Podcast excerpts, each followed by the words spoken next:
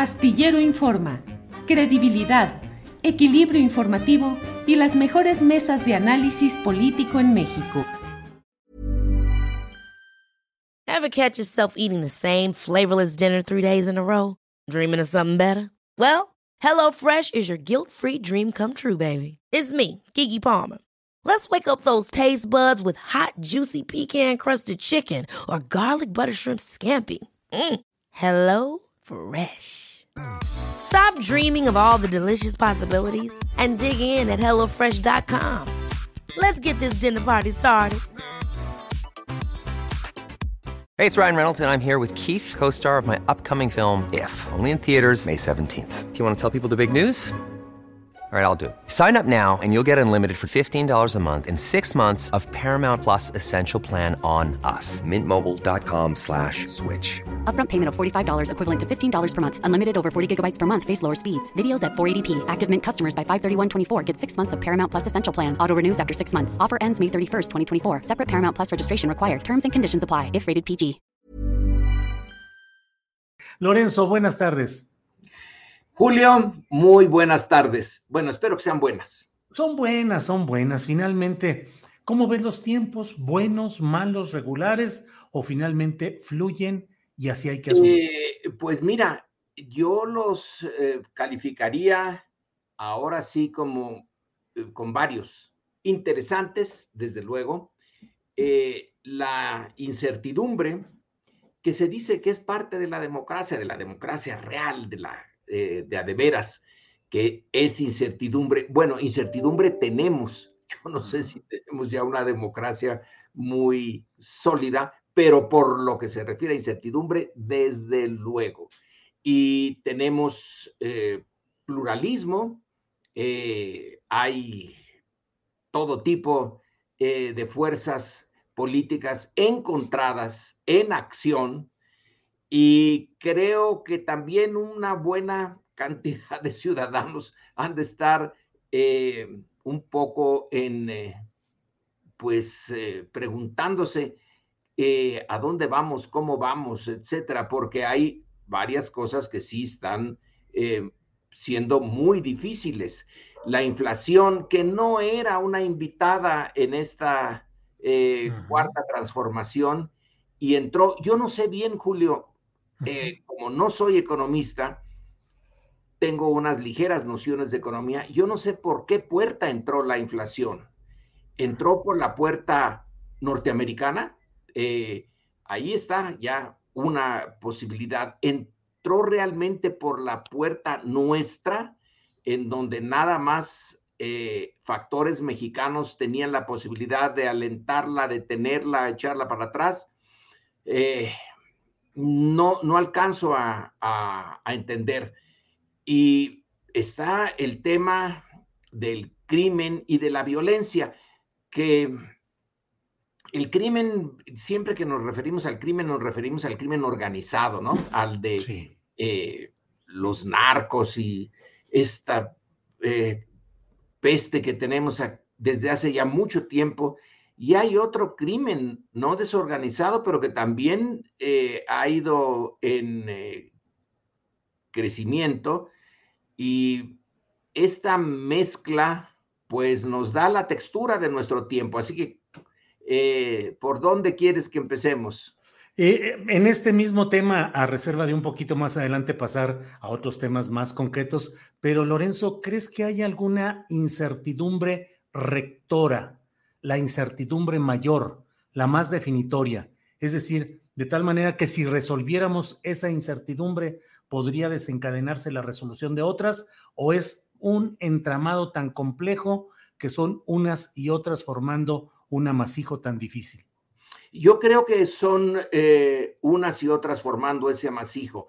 Eh, eh, lo veo así. A ver, ¿a ti qué te parece? Y si tienes otra idea, pues la discutimos. Sí, señor. Éramos políticamente un todo, es como una, un, cuerpo celeste grandote que era el sistema priista. Y de repente hizo explosión y van pedazos por un lado, pedazos por el otro. Eh, estamos en ese momento en que eh, la estrella se estrella. Eh, Nuestro Big Bang. nuestro Big Bang. Está bueno, es, nuestro Big Bang. Y la naturaleza, eh, digamos, la naturaleza del nuevo, de la nueva etapa, es una coyuntura en la que estamos, una coyuntura crítica, en esa en donde antiguas eh, certezas, variables, eh, tendencias, toman otra, otra dirección y ya no es posible volver a lo de antes. Pase lo que pase, esto ya cambió.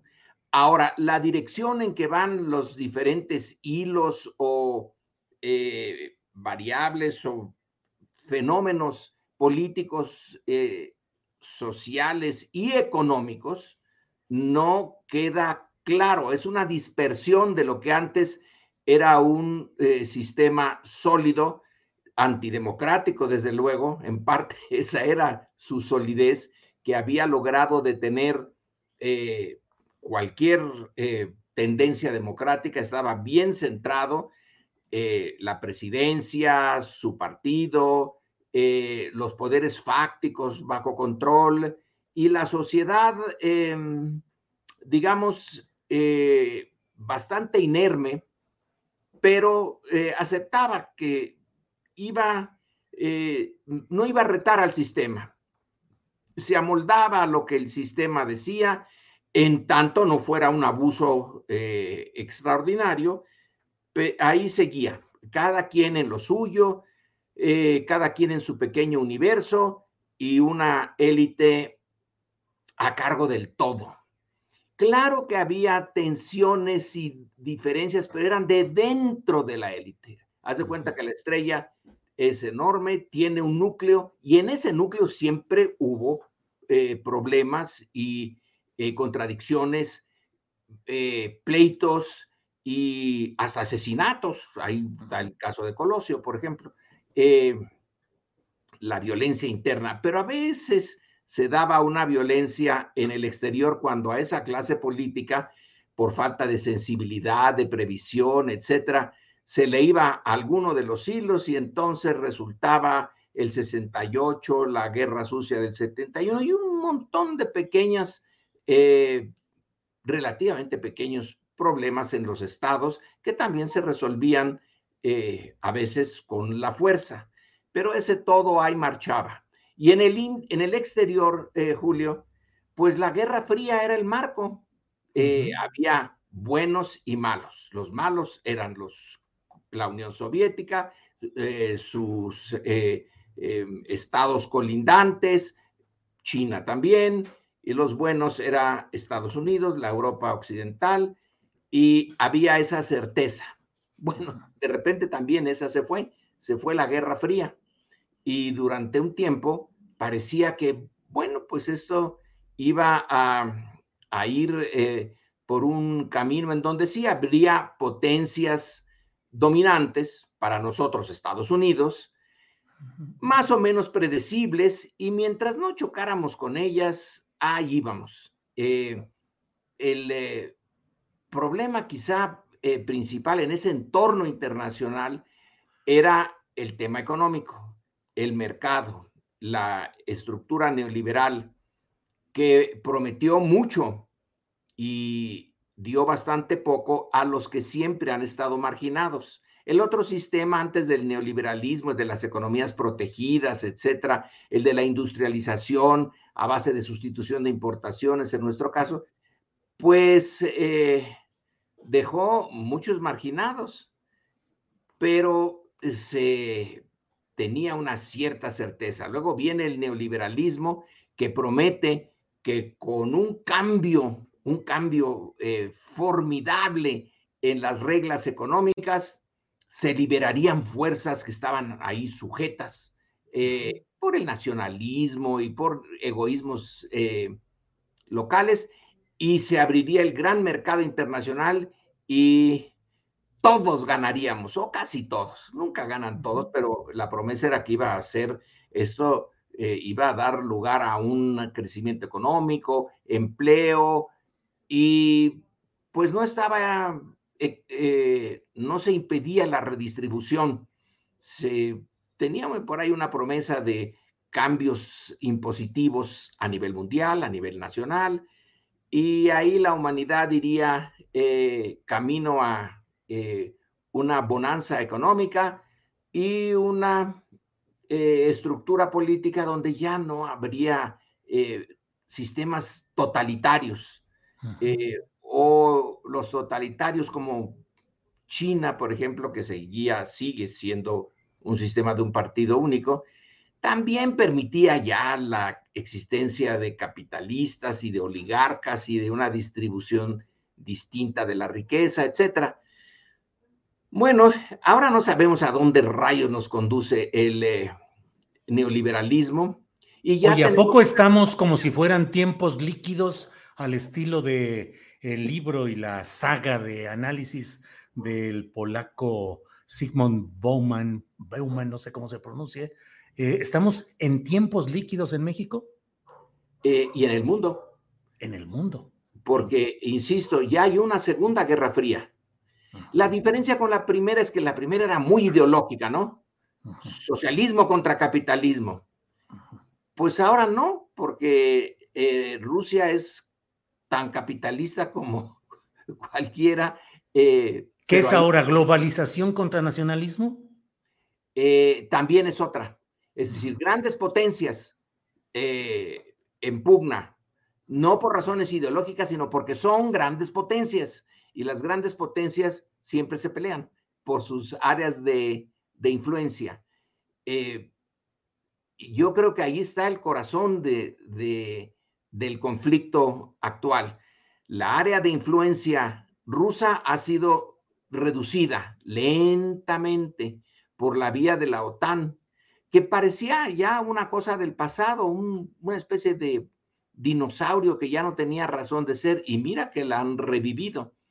Eh, y luego nosotros, bueno, pues eh, el eh, neoliberalismo no llevó a lo que eh, se suponía que debía de llevar y tenemos ahora una, eh, un liderazgo político que no es neoliberal, no es socialista, eh, que quiere, no, tampoco quiere cambiar el capitalismo, quiere una estructura dentro de una economía de mercado, con el Estado otra vez como un gran jugador y la redistribución de nuestra eh, riqueza, cualquiera que ésta sea.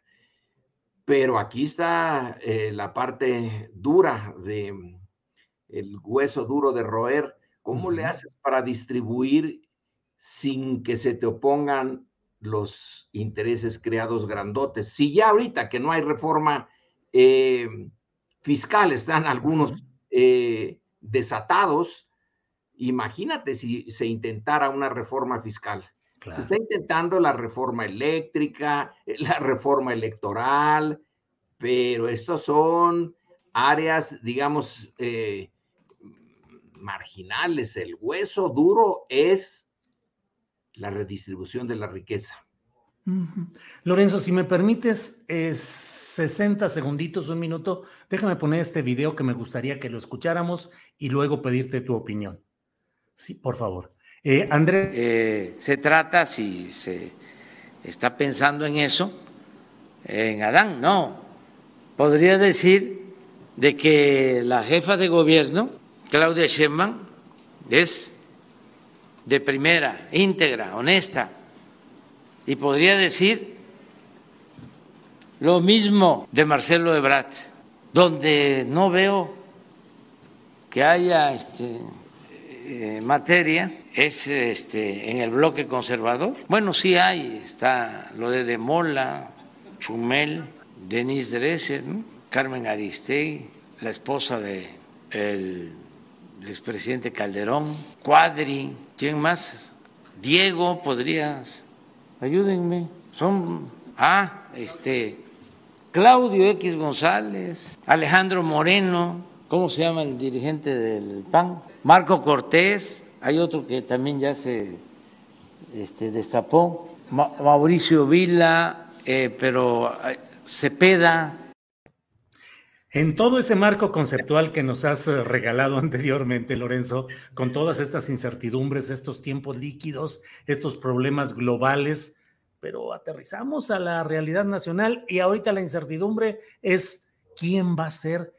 hoy, Chavo del Toro, un caricaturista, dice nuevo gallito y pone a López Obrador subido como en una escalera, eh, cortándole el cabello a Dan Augusto para fabricarle un gallito como el que siempre ha distinguido capilarmente a López Obrador. ¿Cómo ves el tema de estas incertidumbres, Lorenzo? Bueno, que son eh, incertidumbres con más certidumbre que las de antaño. Antaño era la cámara oscura, Nadie se movía, al menos públicamente. Quizá adentro, claro que había unas patadas debajo de la mesa, pero eh, sin embargo, en la superficie, todo tranquilo. La vieja conseja, el que se mueve no sale en la foto.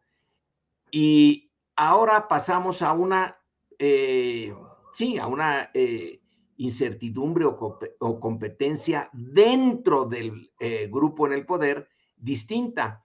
Aquí sí, eh, ya se nombran, ya se nombran nombres eh, y ya hay eh, movimientos que todos podemos ver.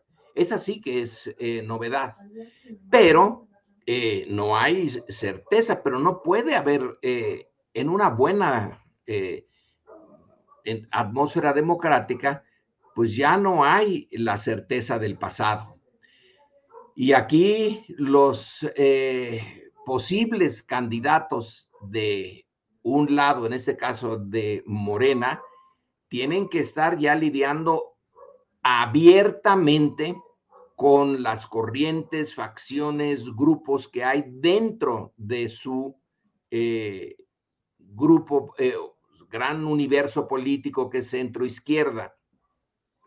Y tienen que estar pensando además en los electores. Antes no se tenía que pensar en los electores.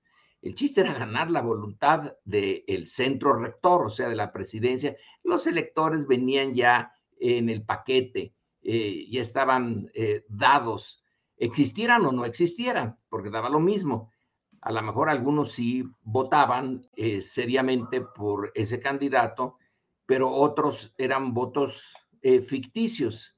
Ahora sí se tiene que luchar por el voto ciudadano, que tiene muchos obstáculos, que el sistema electoral es eh, complicado y tiene que pasar por los partidos y los partidos siempre son, eh, están dominados por oligarquías, están dominados por grupos pequeños, son elitistas, todos los partidos en prácticamente todo el mundo.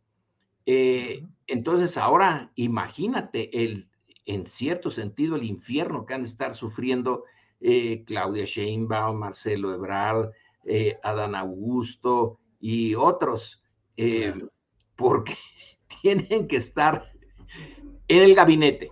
Todavía no se van del gabinete. Tienen que estar lidiando con las corrientes internas y tienen que tener un ojo en los votantes y en la oposición. Eh, realmente es como necesitan una muy fuerte salud mental para eh, continuar con estos frentes. Son varios frentes en los que tienen que estar luchando a la vez. Ahora, eh, Lorenzo, hubo una pasarela en la que participaron seis precandidatos del PRI en tiempos de Miguel de la Madrid, entre los cuales estuvieron, si no me equivoco, el propio Manuel Bartlett, Miguel González Adelar, Ramón Aguirre, que era el, el regente de la Ciudad de México, y el joven de 39 o 40 años en aquel tiempo, Carlos Salinas de Gortari. Pasarela, exposición pública y finalmente en medio incluso de aquel incidente en el cual hubo quienes creyeron que se destapaba a Sergio García Ramírez cuando el bueno era Carlos Salinas de Gortari. Pero Lorenzo, en este momento, no sé, estamos frente a un nuevo sistema de presentación de precandidatos, pero a fin de cuentas, en el sistema presidencialista mexicano, la decisión final es del presidente de la República en turno. ¿No crees que a fin de cuentas todo esto que estamos viendo depende de la voluntad final que ejercerá Andrés Manuel López Obrador? No, no, por esto, porque cuando viene esa pasarela de la que tú hablas, donde estaban Bartlett y Salinas, etcétera, eran, sí, unos cuantos, un puñado, media docena.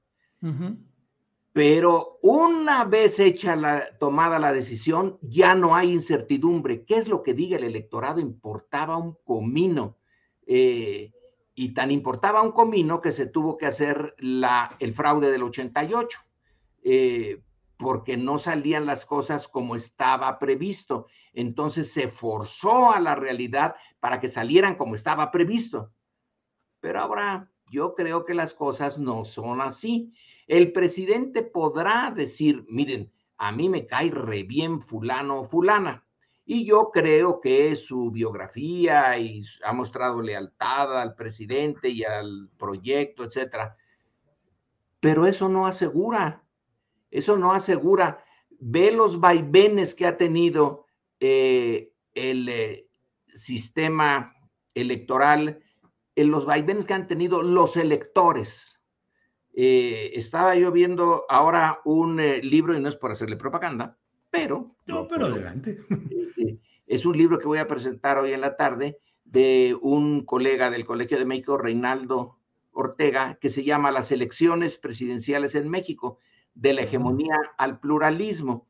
Y pone mucho énfasis en los vaivenes de la, del electorado, en donde sí hay una identidad partidista, pero puede irse por muchas partes. Fox se llevó a una porción importante de perredistas y de priistas que sin dejar de identificarse con el PRI y con el PRD, no se identificaban con el PAN, pero a final de cuentas votaron por ese PAN que ofrecía Planning for your next trip? Elevate your travel style with Quince. Quince has all the jet setting essentials you'll want for your next getaway, like European linen, premium luggage options, buttery soft Italian leather bags, and so much more. And it's all priced at 50 to 80% less than similar brands. Plus, Quince only works with factories that use safe and ethical manufacturing practices. Pack your bags with high-quality essentials you'll be wearing for vacations to come with Quince. Go to quince.com slash trip for free shipping and 365-day returns. Hiring for your small business? If you're not looking for professionals on LinkedIn, you're looking in the wrong place. That's like looking for your car keys in a fish tank. LinkedIn helps you hire professionals you can't find anywhere else, even those who aren't actively searching for a new job but might be open to the perfect role. In a given month, over 70% of LinkedIn users don't even visit other leading job sites. So start looking in the right place. With LinkedIn, you can hire professionals like a professional. Post your free job on linkedin.com slash achieve today. No tanto pan, sino cambio. Eh, uh -huh. Y vaya que si le dieron una sorpresa a sí mismos, al país y ya empezaron a cambiar con esas eh, decisiones de votar por Fox, eh, empezaron a cambiar de manera más acelerada el sistema político. Eh, yo creo que eso que tú pusiste como ejemplo de la pasarela priista, eh, más artificial eh, que eh, Disneylandia, eso ya quedó en el pasado. Sí, claro que la posibilidad de que haya una opinión mucho más importante que otras dentro de Morena y la selección de sus candidatos, pues es innegable. Pero Morena misma es un, todavía no se hace un partido cohesionado. El PRI sí lo era cuando se hizo esta pasarela. La pasarela se hizo, pero la eh, maquinaria prisa estaba esperando no a la pasarela, que le importaba un pepino, sino la decisión eh, del eh, presidente de la Madrid para ver cuáles de los pasarelos uh -huh. iba a ser el bueno. No tomó ninguna decisión eh, por sí mismo. Ahora, ese era un partido muy eh, sólido, parecía al menos muy sólido, con muchísimos años de experiencia y de eh, manejar la vida política mexicana, pero Morena no lo es. El que Andrés Manuel López Obrador diga algo, bueno, pesa mucho, pero ese partido tan laxo, tan líquido, para usar el término que tú estabas usando, pues no se presta a la disciplina eh, al estilo priista. ¿No será que ahora en lugar de partido se tiene una sola persona que concentra todo el capital electoral por su constante trabajo, por su popularidad, porque está por encima de partido y de personalidades? Y a diferencia del pasado en el que había ese partido eh, hegemónico, el PRI, hoy se tiene una figura hegemónica, unipersonal, que es la de López Obrador? ¿Y tú se la vas a vender a Claudio X González o a los otros eh, partidos de oposición? Lo que se tiene es algo que no se había tenido en mucho tiempo, una figura carismática. Eh, y el carisma de Andrés Manuel en buena medida se consigue por su biografía, que es irrepetible. Si eres alguien que decidió hacer una jugada con su vida, decir, bueno, yo me voy a ir a la oposición y voy a crear las condiciones para enfrentarme a este sistema. Podía haberle fallado y entonces hubiera muerto como alguien oscuro allí que hizo un intento, pero eh, nada más le salió bien. Y entonces ese carisma sí, sí tiene importancia, porque es un elemento muy raro. Eh, no, no hay muchos líderes carismáticos, y menos en México, y desde luego no los hay en la oposición. Ahí sí que eh, es el desierto eh, del Sara en materia de carisma, pero también tiene sus limitaciones. Y es un carisma que por el hecho de la no reelección eh, y de la, eh, del choque ya abierto entre un centro izquierda y una derecha, eh, tiene posibilidades, pero limitadas. Y después de todo, depende de nosotros. Antes no, carisma o no carisma, el elector importaba bastante poco, pero en el 88 se vio que hubo necesidad de una fantástica eh, eh, fraude y también en el 2006, eh, pero ya no se puede seguir por ese camino. Yo creo que ya dieron lo que podían dar esas maniobras políticas y que entonces sí hay distorsionada influida de manera eh, eh, grosera por el dinero, etcétera, pero sí hay una opinión pública y una eh, votación que no puedes dirigir como en el pasado, ni aún siendo un personaje carismático. Pero Andrés Manuel tiene eso, ese elemento muy raro. Y bueno, su trabajo le ha costado. Lorenzo, te propongo, te pido que nos eh, comentes sobre la propuesta, la iniciativa de reforma electoral que ha presentado el presidente López Obrador. Y si me permites, eh, te propondría que lo hiciéramos en dos partes. Uno, como dicen, en sus méritos específicamente, o sea, tiene qué cosas te parecen positivas, negativas, qué habría que complementar.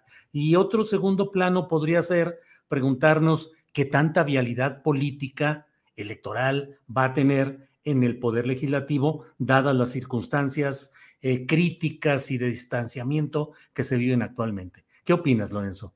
Bueno, empecemos por la última, pues yo creo que tiene muy pocas posibilidades. Eh, ya, eh, ya se dijo por parte de los líderes de la oposición, no pasarán, así como se decía en la Guerra Civil Española, no pasarán. Y pasaron. Y pasaron pero aquí sí creo que no pasarán. Así que esa parte es muy clara. Se hace una iniciativa importante de cambio en las reglas electorales sabiendo que no va a pasar. Entonces, ¿por qué se hizo? Bueno, para poner esto sobre la mesa de discusión hacia el futuro. Eh, ahora, me temía yo que me fueras a preguntar sobre este proyecto de eh, ley electoral, porque yo no soy muy ducho en eso. Yo no, eh, realmente sí hay que ser especialista. La desgracia es que el grueso de los mexicanos no somos especialistas en esa maraña en la que se nos han eh, metido los procesos electorales. Son muy complejos. Eh, los que están ahora y el que viene en caso de que viniera. Y en caso de que viniera va a tener que ser negociado. Pero bueno, lo que uno puede como lego en la materia y desde lejos eh, entenderle a lo que presentó Pablo Gómez y eh, Horacio Duarte. Horacio, Duarte. Los dos eh, presentaron esta, este proyecto que les ha de haber tomado un buen tiempo y que por lo que dice Pablo Gómez, él entiende la, los intríngulis de las legislaciones electorales en Estados Unidos, en Inglaterra, en todas partes. Yo no las entiendo ni eh, creo que valga mucho la pena para mí, pero no para los especialistas, eh, invertir un gran tiempo en esto.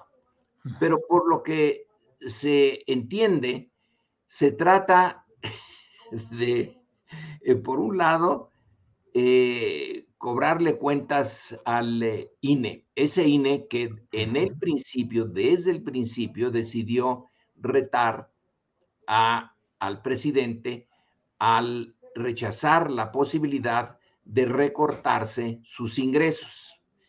Y que se vio pues muy feo, eso de que yo sigo ganando mucho a pesar de que eh, se me critique de que el país es pobre y que no hay derecho a que sus funcionarios públicos vivan así. Bueno, desde ahí ya chocaron. Ahí se lanzaron eh, las eh, primeras andanadas y esto ha seguido chocando y encrechendo. Lo que la propuesta está montada en la idea de que es muy caro el sistema. y de que son 23 mil millones de pesos los que se gastan en ese sistema y que no es justo eh, que esos recursos se dediquen de tal manera a eso, que entonces hay eh, recursos para el INE nacional y para los institutos eh, em, estatales a diferentes niveles, Em, y que es una burocracia impresionante. Se puede decir, fíjense que la democracia en un sistema que no la conoce y que ha sido históricamente autoritario, requiere de recursos, requiere que se pague, ni modo, que la democracia cuesta mucho. Y del otro lado se dice, pues no, no debe de costar tanto. Y vamos a proponer que la Cámara de Diputados y la Cámara de Senadores se reduzcan eh, y que se reduzcan bastante eh, y que los institutos locales eh, desaparezcan, que haya uno central, para eso se les va a pagar y que además sus cuadros, su élite, pues se reduzcan, que sean menos, que no sean 11, que sean 7, etcétera. Eso es lo, entiendo que la la idea gruesa que está detrás de esto es decirle al ciudadano común y corriente, mira, tú estás pagando por un eh, aparato eh, muy costoso y te están tomando el pelo, no es necesario. Esa es la posición de la propuesta que se pone en un tiempo en que el Congreso ya no la puede eh, revisar y debatir ahora, sino que va a ser más adelante, pero ya está en, el, eh, en la mesa política y va a llevar un montón de, tiempo y de discusión y de controversias.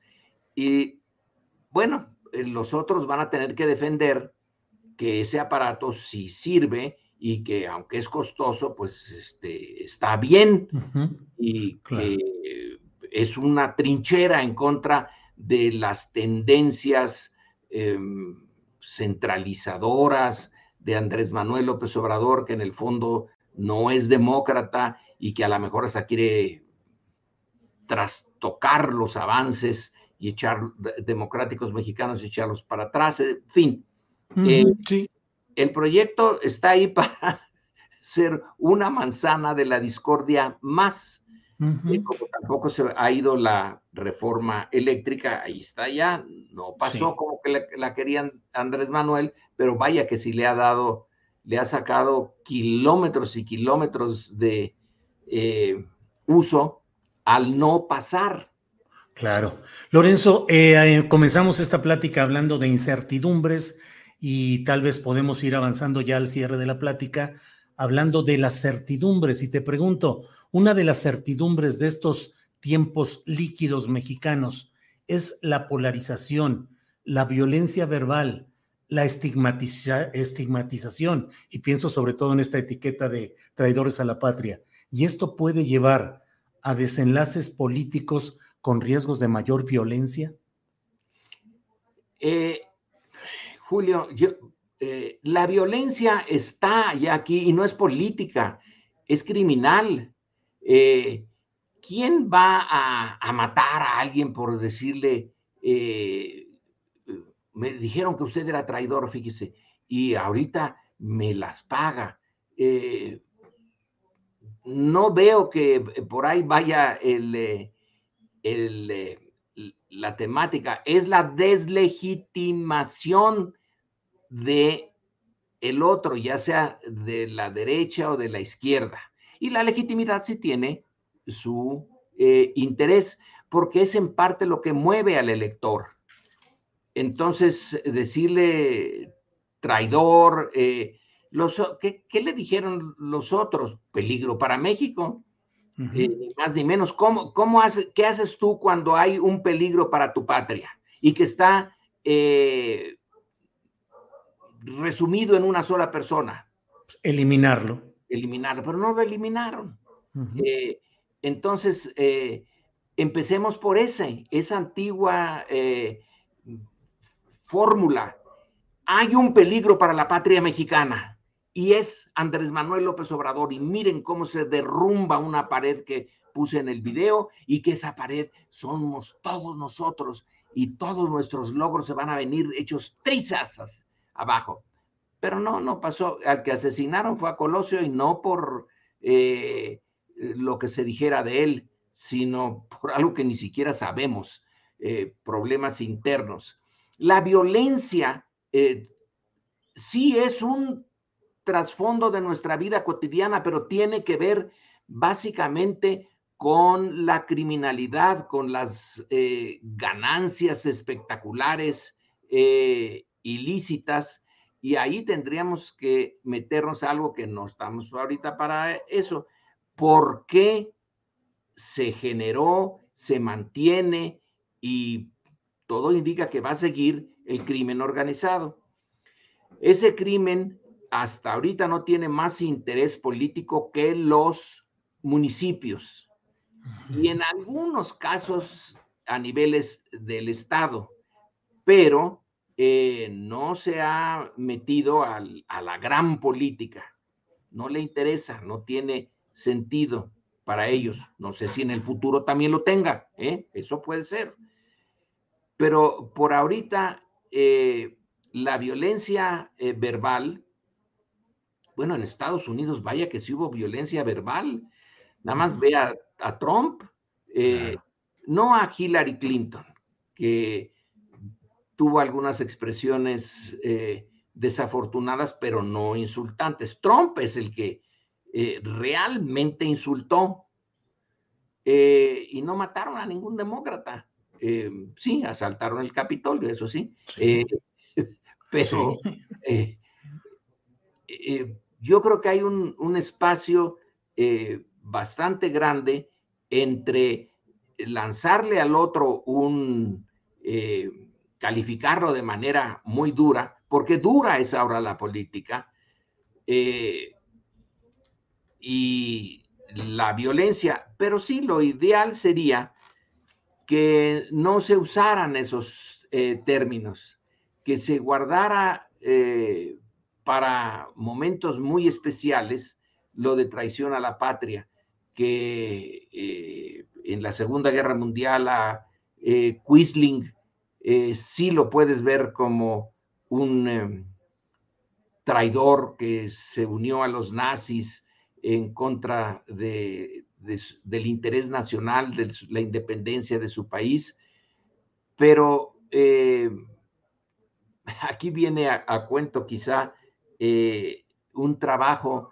eh, de, sobre los conservadores en el siglo pasado y la eh, la crítica de que eran traidores, bueno, tenían su nacionalismo. Eh, era un nacionalismo entendido del lado conservador. Decía, no, este país por la vía democrática no va, se va a echar, se va a venir eh, abajo en pedazos, etcétera. Pues si los franceses nos apoyan, pues qué bueno.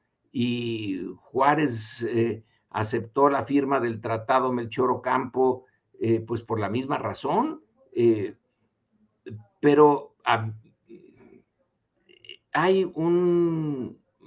Es, muy rara realmente la traición a la, patria, algo que además la patria, quién sabe qué sea para cada uno de nosotros, porque así verla, eh, pues no, salvo en los libros de texto que aparece como una eh, mujer muy atractiva, pero quizá no es buena la, eh, la idea, eh, pero metidos ya en este remolino donde se acusan, eh, va encreciendo, ¿no?